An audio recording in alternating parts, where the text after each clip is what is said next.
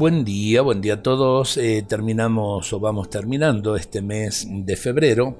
Eh, compartimos esta oración a Jesús. Jesús, tú eres mi hermano, el que me acompaña en mis caminos.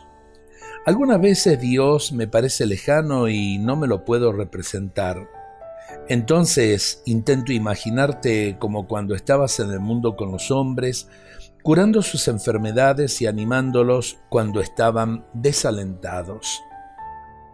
Percibo tu misericordia, tú no condenas a nadie, tú das a cada uno una oportunidad una y otra vez, aun cuando haga mucho tiempo que no te prestamos atención. Siento la fuerza que hay en ti. Permaneces entre los hombres, aunque no entendamos la verdadera piedad, tú nos conoces.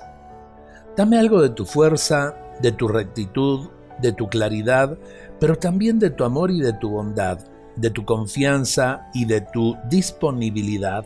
Entonces, mi vida será perfecta, no marcharé a la deriva, lejos de los demás, en una dirección que no me corresponde. Jesús, quédate hoy conmigo para que en ti yo sea también yo mismo sin desviarme a causa de los demás. Por eso te pido, Jesucristo, mi hermano y mi Señor. Amén.